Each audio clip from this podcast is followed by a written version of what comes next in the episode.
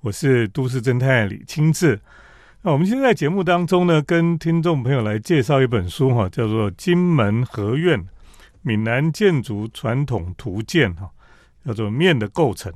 那么这本书的作者呢是呃李秀秀跟陈书义哈。那么今天呢，陈书义老师来到我们的节目当中。嗯，大家好，李老师好。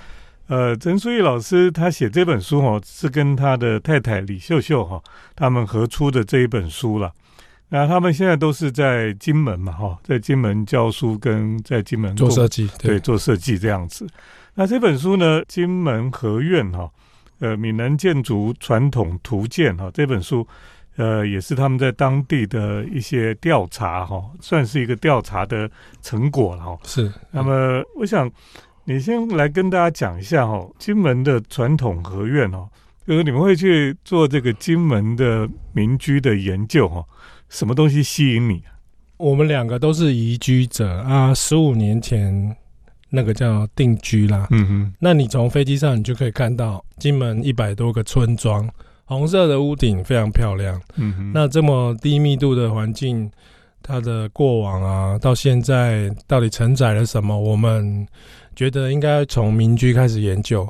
那我们两个人偶尔出国去，不用讲外国好了，或者我们讲说，光最近的中国大陆，你去云南以及那个福建，福建有很多村庄嘛，这些民居都对我们来说是一个很好的建筑教育的一个一个养成，而且非常漂亮，而且实用性非常高。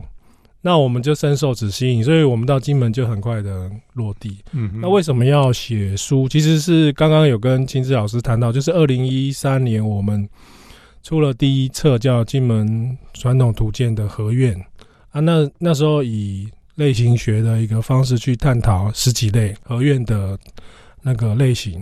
那在这个第二册，就是今年的五月出版的这个合院的面的构成，是要补充第一册。在建筑立面上呢，想更细致的去谈到每一个层次啊，外立面、内立面的一个一个方法，那作为补充这样是，我想哈，大家都觉得金门对台湾人来讲哈，都觉得哦，好好遥远，很其实遥远又又有一点亲切感了对对，因为是原乡。对台湾人来讲，就会觉得说，哎呦，很好像很边陲了。可事实上，你如果去呃金门看的时候，你就知道，其实金门它开发的甚至比台湾还早嘛。哦，是，你看从郑成功那个年代就已经金门已经是很很活络的很活络的地方，甚至是呃那时候台湾还很荒芜的时候，金门就已经是非常它就是海运啊，或是跟外地的连接什么，它是一个非常发达的地方了哈。所以现在很多人甚至从台湾到金门去念金门大学了。你在金门大学建筑系任教嘛？对对，你说那些学生都从哪里来？目前应该五分之四还是台湾为主了。那之前有一些那个陆生，陆生，哎，那大陆学生当然过来，哎，他们也很欣赏这样的一个环境。嗯，因为其实密度来说，我们这里完全不输中国大陆的那个聚落。嗯嗯嗯，啊，甚至。调查来说，应该是两千四百多栋，嗯，的传统民居，这个密度来说非常的惊人了。对，所以我们以前哈不是很了解，我们大概呃，对我来讲，我们那时候研究金门民居哈，大概只能看这个李乾朗那一本书了哈。嗯，那李乾朗很好玩，是因为他他基本上是因为去金门，当时是。战地嘛，哈，然后去那边当兵的时候，他才接触到说，哦，原来金门这么多漂亮的房子，哈，是是是，所以他就开始画下来这样子，哈，做一个记录了，哈。那你们这本书呢，基本上是对金门这些民居、这些合院，哈，等于说做了更深刻的测绘，哈，然后把它绘制下来，哈，等于说就是说，我们如果在对一个古老的建筑或是聚落这些房子的研究，哈。你需要去测绘，需要有详细的尺寸啊，好去了解他们当时做的东西啊。你讲一下说，到底金门这些合院建筑哈，跟我们台湾来做比较的话哈，有什么比较特别不一样的地方吗？我觉得不一样的地方要先从它的规模讲起。嗯，我在台湾念建筑系的时候，就是看什么淡水、中寮理宅，嗯，然后银山寺这些，然后看蒙甲、龙山寺，嗯，啊，行天宫这些。那其实这些背后都有两岸的匠师在做。嗯，那在金门的话，规模比较小，原因在于它那个开发的早。那我经常讲就是。随便点一个村庄，在金门可能都有六七百年的历史。对，也就是因为这一些人的开垦早，所以他所分到的房份，我们就要讲地产啊，就房份就会比较小，也就是比较适合他一个核心家庭或是三代同堂的状态去居住。嗯，所以呢，它不会有超级大的房子。那为什么台湾会有比较大的房子？因为它是随着郑成功的。军队往上走，圈地的状态多，所以它可以盖出比较规模比较大的房子，所以这个基本上形成就有落差。这样，那这个是金门的一个合院特色。那沿用学术来讲，就是一个一颗印、一颗印合院的一个规模，所以非常有趣哈。因为如果你读这本书，你就可以看到他们去调查的一些房子哈，哎，那些照片看起来都非常的，应该讲哈，这是。我觉得那个地方是的确是一个宝库了哈，是可以找到很多非常吸引人的这些传统民居哈。我们等一下再请这个苏毅再继续来跟我们分享。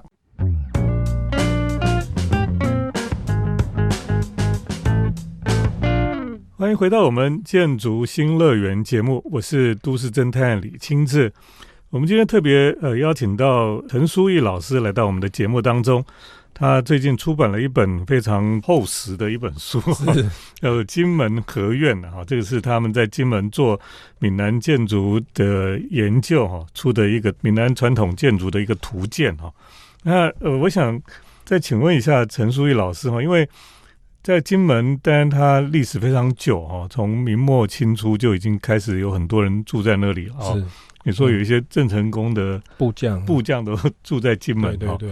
那这些房子一直延伸下来，当然到了这个战争的时候，你说八二三炮战呢那个年代哈，这些传统建筑到底有遇到什么样的破坏吗？嗯，呃，因为炮战来的很急促了，而且破坏性非常大。嗯，那当时候有一些有炮阵地的周边的村落就完全受到波及。嗯那所以当时候就有许多金门人撤退往高雄。有一些学生家人就及早撤退，然后也有往基隆。现在有很多金门人其实都住在中永和一带了。嗯哼，那个那个有有用金门县政府支支持做的新庄这样的空间。那现在南部那个金马宾馆，啊，其实也是一个过渡站的一个一个状态。嗯，那可是他们都还有主错留在金门这样。是啊，是啊，是。哦，所以他们是真正落实 这个两地居的状态。嗯。有许多主错都还留着，他他不得不走这样。我们在想象里面都是觉得说，那时候八二三炮战呢，应该是非常惨烈嘛。哈，那听说这个金门应该是所有的地方都被炸了好几遍。对，因为那个密度怎么还会留下来？应该说有的地方密度特别高了，就是刚刚讲有炮阵地的位置的附近，或者是金防部，它反而就是示范性的首轮就把它轰炸了几遍这样子。那产生了很多战争，其实不只是房屋的毁坏，其实对人民的心理阴影也是很大。所以，甚或现在在讲那个两岸分治的状态，金马的定位，这个其实都对现地的人民产生很大的那个影响。有时候他不一定有自主权去选择哪一边。嗯，那那讲回合院好，就是合院，它其实因应战地也有很多改造。合院它也可能是是防空洞，嗯，它有可能在自家的房间里面就挖了防空洞，真的。去躲炮弹，嗯嗯嗯，因为那个有的炮弹会直接钻地的，嗯，它它有一些进程，那那个有一些占地的部分也在金门的国家公园里面有一些展示，嗯嗯。嗯，所以其实合院它还是透过战争有做了做一些改造，嗯，甚或有时候是改造成碉堡，嗯哼，好像北山那个古宁头战役的时候。有的很漂亮的二落房子，直接前面那个泥砖围起来，变成一个有枪眼的碉堡，变成一个变形金刚这样。可是你说这个像一颗印式的房子哈，合院哈，其实在古代的时候，基本上就是一种防卫性、防御性的为主。对，所以它本来也是要防盗匪的嘛。是是是，只是遇到现在这种炮战啊，什么这种这个摧毁，现代威力的，对这个摧毁性太大了。是，过去来讲，呃，如果只是一些土匪什么，基本上是挡得住的嘛。是，嗯，那在这些房子里，不是都还有以前不是都还有什么枪碉楼、枪楼、哦，枪眼这些，这些很多都也还在嘛，哈，还在在，就是那个我们叫做洋楼类的，那大概有一百六十几栋。所以一百六十几栋的一个标的，这样。哇。所以其实金门这样看起来是呃历史建筑还是密度很高了哈，蛮高。比起台湾来讲，哦，密度非常高。那这几年当然有一些人去房地产炒作啊等等的哈，那对他们会有很大的影响吗？嗯，因为金门人我称为叫做后战地的一个心理状态，他们还是希望有。开发啦，嗯，因为开发才会带来人潮啊，或者是一个营生的状态。嗯，因为以前的十万大军已经撤撤退了，所以现在他们的服务对象就是观光客。那陆客最近又不太来，所以也没办法。再有一部分就是学生了，嗯嗯，所以居民要做做小生意，一方面也他们也脑筋动到老建筑上，他可以经营民宿，可以经营一些卖店。那有一些政府部门先做一些展示馆在前面跑了，嗯，所以其实这些老空间这十年大概也有很多活化的例子跑出来，这样，嗯嗯嗯嗯，非常有趣。对，我想哦，金门这个地方哦，过去当然是因为呃军事的管制啊，哈，就比较有一个好像我们神秘的面纱，应该这样讲。可是现在基本上都是开放的哈，大家可以有机会。可以到当地去看一看哈。等一下，我们再去请陈书义来帮我们分享。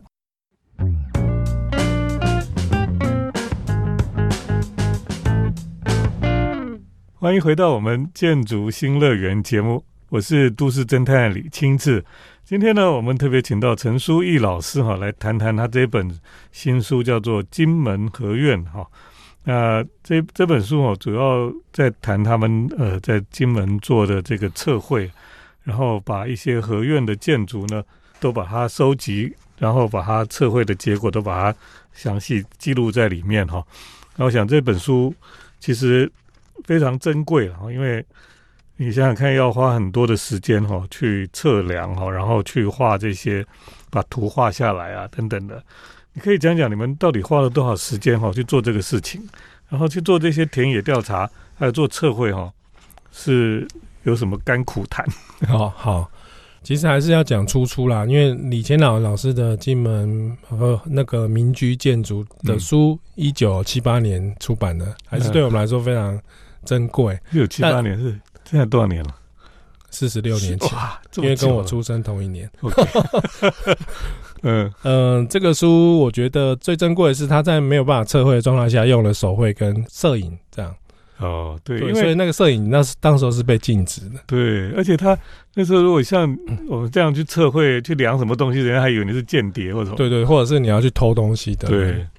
那我们觉得后来就是想要把它变成更能够参考的一个图，所以它的比例尺、它的真实尺寸很重要。就是你如何从一个艺术欣赏状态下，如何变成工程，我觉得是。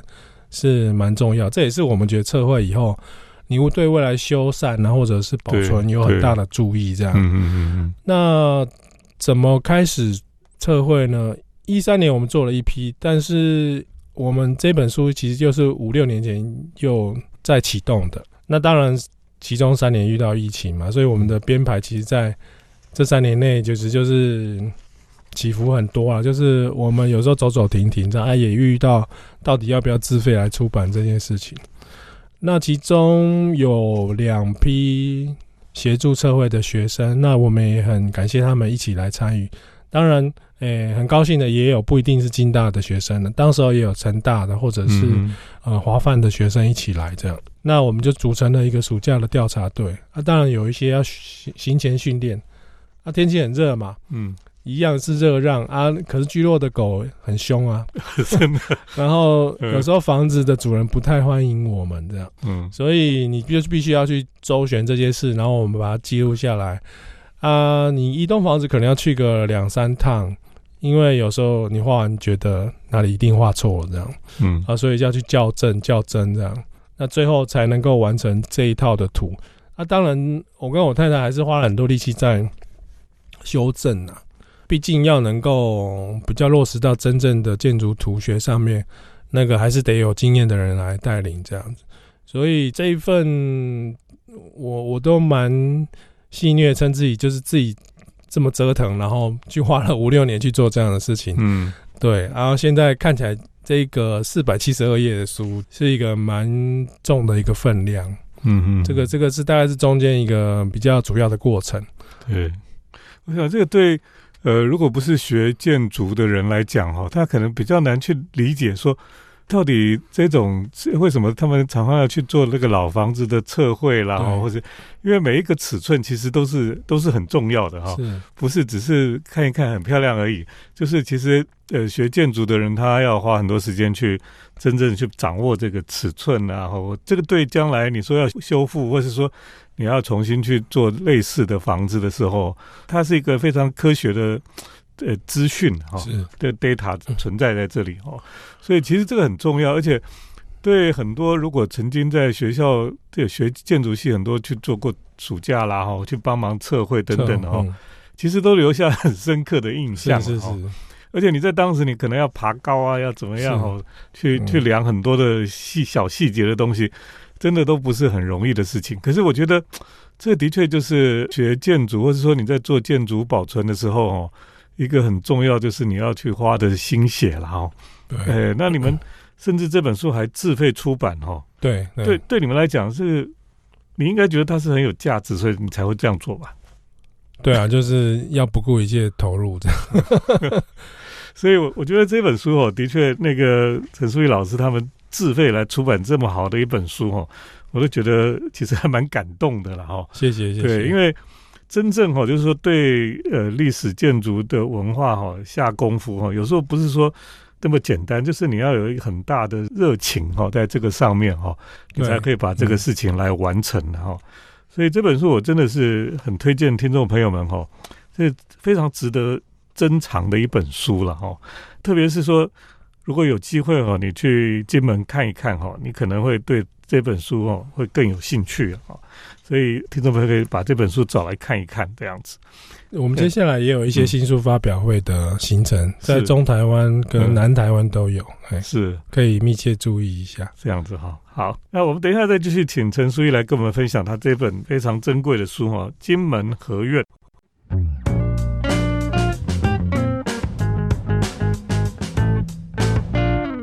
我是都市侦探李清志。那我们继续来跟听众朋友介绍哈，这本书就是《金门合院》哈。那这本书是陈淑义跟他的妻子李秀秀哈，他们一起去调查，然后去研究，最后出版的这本书了哈。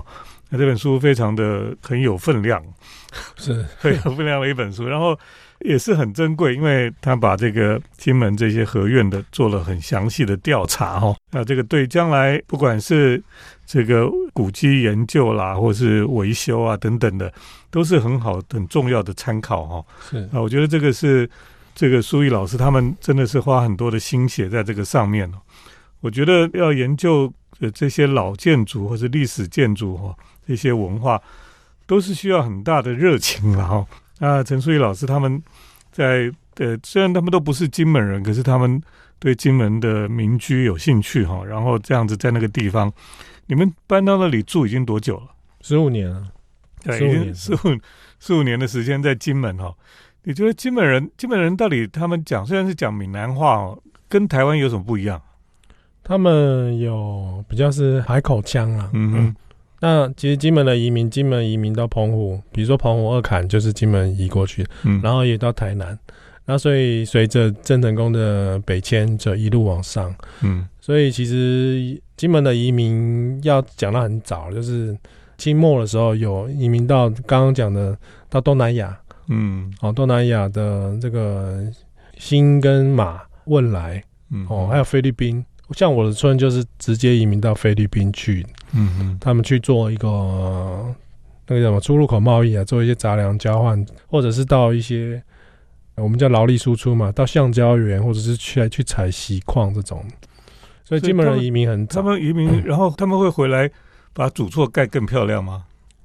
嗯，所以这个要经过二三十年后一代人的努力呀。嗯，那不过因为当时候为什么移回来，也是跟全球经济有关。他们遇到了当时候民国初年有这个世界经济大萧条，嗯，所以他们就把这些热钱往家乡送。嗯，那最好的方式就是钱如果不消失呢，就是把它盖房子。盖房子，嗯嗯，对，嗯，所以这是金门人很早的那个移民史。那你说金门人讲的？闽南语跟我们台湾的讲有什么不一样？我可能要示范一两句，就是比如说，他们问你去哪里，他会说 l u b k i d o l u b k i d o d o 就是嗯，儿音，这个下儿的音。L u b k i d o 我来九，嗯，我来这儿。哦，哦。L u b k i d o 我来九，或者说你要做什么？比如说我们去社会，他常老太太就会跑出来说你要做什么？呃，妈咪奶。么蜜奶，蜜奶的意思就是要做什么，所以它就是一个连连音或者是混的儿音这样子。么蜜奶，现在还是很多人会讲这样吗？一样啊，他比如说你来问我哦，look in 猛狼嘛，他他用卢，嗯，就是水字旁女这个字，很古典。嗯哼，look 下面狼哈，哦，look in 猛狼，他说假席文言文，对，跟我基本上 文言文。你在中华民国境内会讲正式。这个词的大概只有歌仔戏里面吧，还有金门人吧，我猜了。所以你现在去金门还是听得到啊？对啊，就是中年以上的大部分讲话口音跟那个谈吐都还是会用到，非常的非常的有在地味道。那你去那里住了十五年，你会就会变成讲这样吗？上颚音会被影响，这样就是会靠，就是会有一点跑到那里。对对，嗯。那金门人吃的早餐跟台湾人有什么不一样？有什么不一样哦？现在有一部分人会喜欢以广东粥为主啊，在金门吃广东粥也是很新鲜的。据说是因为孙中山有一次吃到了金门阿妈的粥，所以就流传下来。这故事也是很新鲜，是的。所以金门人喜欢吃粥，吃粥配油条呢。哦，对。嗯，所以有很多外地来的，是，也有南洋过来的，嗯哼，我们吃南洋口味的拉沙，嗯哼，对吧？反正有很多南洋传进来的东西，都都可以在那边汇集这样，嗯嗯嗯，哦，那个叫什么？娘惹口味的，哦，都有很多这样。是，那现在以金门的观光来讲，哈，现在有很多台湾人去观光嘛，哈，对，有没有这种比较特别是去看历史建筑的？啊，有啊，有啊，有很多导览都会带到聚落或者是老城区里面。嗯嗯嗯，老城区有赖现在政府啊，其实也修了很多，然后在更新跟再利用活化中。嗯，啊，聚落的话就推以民宿、古厝民宿为主。嗯哼，那古厝民宿太半都是可以开放参观，或者是有一些古迹建筑，嗯，他们是可以进去逛，比如说走走就可以找到走到什么某某将军地。嗯嗯。走到戴夫地里面，嗯，然后或者是有一些中西合璧的，我们讲中古西皮，它就是用传统的平面去长起来的洋楼，嗯，也是有这些房子这样。好，所以这本书哈，《金门合院》哈，如果你想更多了解金门的建筑哈。或是你觉得这个金门建筑其实有很多的详细的东西需要去更深入研究的哈，那这本书真的是它收录了很多很重要的资讯在里面了哈。我想这个我们对金门其实了解还没有很多啦，那的确是需要更多去了解哈。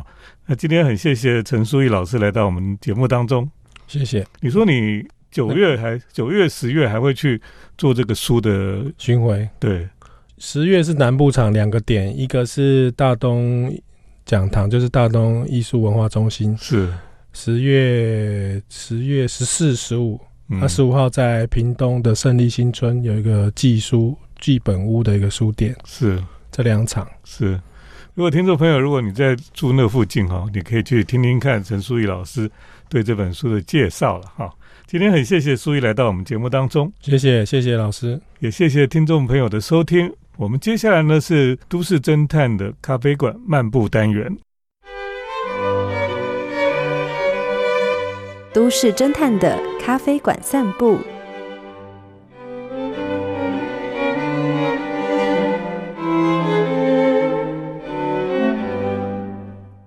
欢迎来到都市侦探的咖啡馆漫步单元。那么今天在单元当中呢，跟大家来讨论另外一个咖啡的话题哈。因为最近天气非常的热，特别是台北哦，是一个盆地啊。那么每天哈走在外面哈就是暴汗。我去英国的时候呢，大概只有十五度而已哈。所以呢，英国人我现在才知道为什么这个零零七哦每天都西装笔挺啊，因为他们在英国真的是可以穿西装打领带了。所以，在台北市哈，大家哈，在这个暑假里面，到底都躲在哪里呢？后来我就发现哈，原来天气太热哈，大家都躲到咖啡店里面去念书做功课了哈。那么有一天下午呢，我就跑到这个候车站华阴街哈上面的二会咖啡了。二会咖啡呢，是过去我也跟大家来介绍过哈，因为这个咖啡店呢是在一个老房子里面。而且呢，它是在老房子的二楼哈，那要从旁边的巷子里面，从一个楼梯走上去哈，等于说有一点算是秘境的咖啡店。所以呢，一般来讲哈，如果不是熟门熟路的人，还真的找不到哈。可是呢，现在就是太多人知道，大家都知道那个地方还不错，所以大家都会跑去那边。那天呢，整个咖啡店哈坐满了人了哈，可是呢，冷气是算是很充足。我觉得老房子有个好处哈，这老房子哈，因为天花板比较高啊，那个冷气的回流哈，空气的流通比较好，所以呢，那个冷气出来哈，感觉就比较可以让它整个流畅一点，所以感觉上是有一种阴凉舒适的感觉了哈。那么二会咖啡呢，他很喜欢播放轻柔的爵士乐，都很经典的爵士音乐，所以在这个地方呢，享受冷气哈。然后又享受爵士音乐，算是一个避暑念书的一个好地方了。那很多人就说：“哎，夏天喝咖啡哦，好像会比较燥一点哦。如果从中医的医学观点来讲哈，是比较容易让家这个内心比较浮躁一点哈，或是燥热了哈。所以呢，其实真的有时候太热哈，喝热的咖啡啊，呃，有时候真的喝不下去哦。所以最近呢，有时候到咖啡店去哈，就会选择冰咖啡，而且呢，喝这个西西里的冰咖啡。那我们知道哈，西西里冰咖啡哈，它本来就是意大利人哈，特别是意大利南部的人哈，喜欢喝的一种咖啡了。那么西西里咖啡最原始的组合就是黑咖啡啊，加上柠檬汁还有糖哈，组合成的一个咖啡，而且呢。它如果加上冰块哈，就是很清凉的一个饮料了哈。咖啡跟柠檬搭配哈，我们可能觉得哎怪怪的，可是呢，事实上这个是意大利的咖啡饮料里面，就是会加上这个柠檬汁哈。那个罗马式的咖啡哈，常常会把柠檬汁加到浓缩咖啡里面。那么意大利人就很喜欢喝浓缩咖啡，他们常常早上就是去咖啡店。然后在柜台的时候就一杯 espresso 哈，然后就直接灌下去就走了这样子。所以呢，在罗马呢，他们也有一种这个罗马的咖啡哈，就是在里面加黄柠檬汁在里面，所以喝起来呢，其实有一种清凉的感觉了哈。那么在台湾，当然我们现在喝这个西西里咖啡哈，通常呢就是把柠檬哈加上咖啡，再加冰块哈，有一些会加糖水了哈。这种感觉，然后呢，就喝起来就会觉得，哎，就是比较清凉的感觉哈。那很多人去考证哦，说其实西西里哈，西西里咖啡跟西西里岛是没有关系的啦。哦，那么其实是比较是在罗马这个地方会喝有加柠檬汁的咖啡哈。有些人就说哈，这个应该是哈，可能应该是二次大战之后才有的，因为呢，当时哈，呃，咖啡的品质不好，那么。大家在这个罗马那个地方哈，战后呢太穷困哈，那咖啡都喝比较劣质，所以就会加柠檬啊、加糖进去调味了哈，所以就产生所谓的西西里咖啡了哈。那不管怎么样哈，把柠檬或是柑橘类的切片跟咖啡放在一起哈，的确有有人说是有减脂哈、减少脂肪的一种效果了。那么在夏天呢，你躲在一个好的咖啡店里面，然后喝西西里冰咖啡哈，我觉得是消暑的一个还蛮好的方法了哈。那么到咖啡店就不用在家里开冷气哈，在家里开冷气开一整天也不是办法，就躲在咖啡店里面，在那边读书写功课，然后吹冷气喝西西里咖啡，我觉得也是不错的消暑的一种做法。今天呢，就跟大家分享夏天的咖啡馆，就分享到这里。谢谢听众朋友的收听，我们下礼拜再见。城市的幸福角落，来杯手冲单品，享受迷人的香醇世界。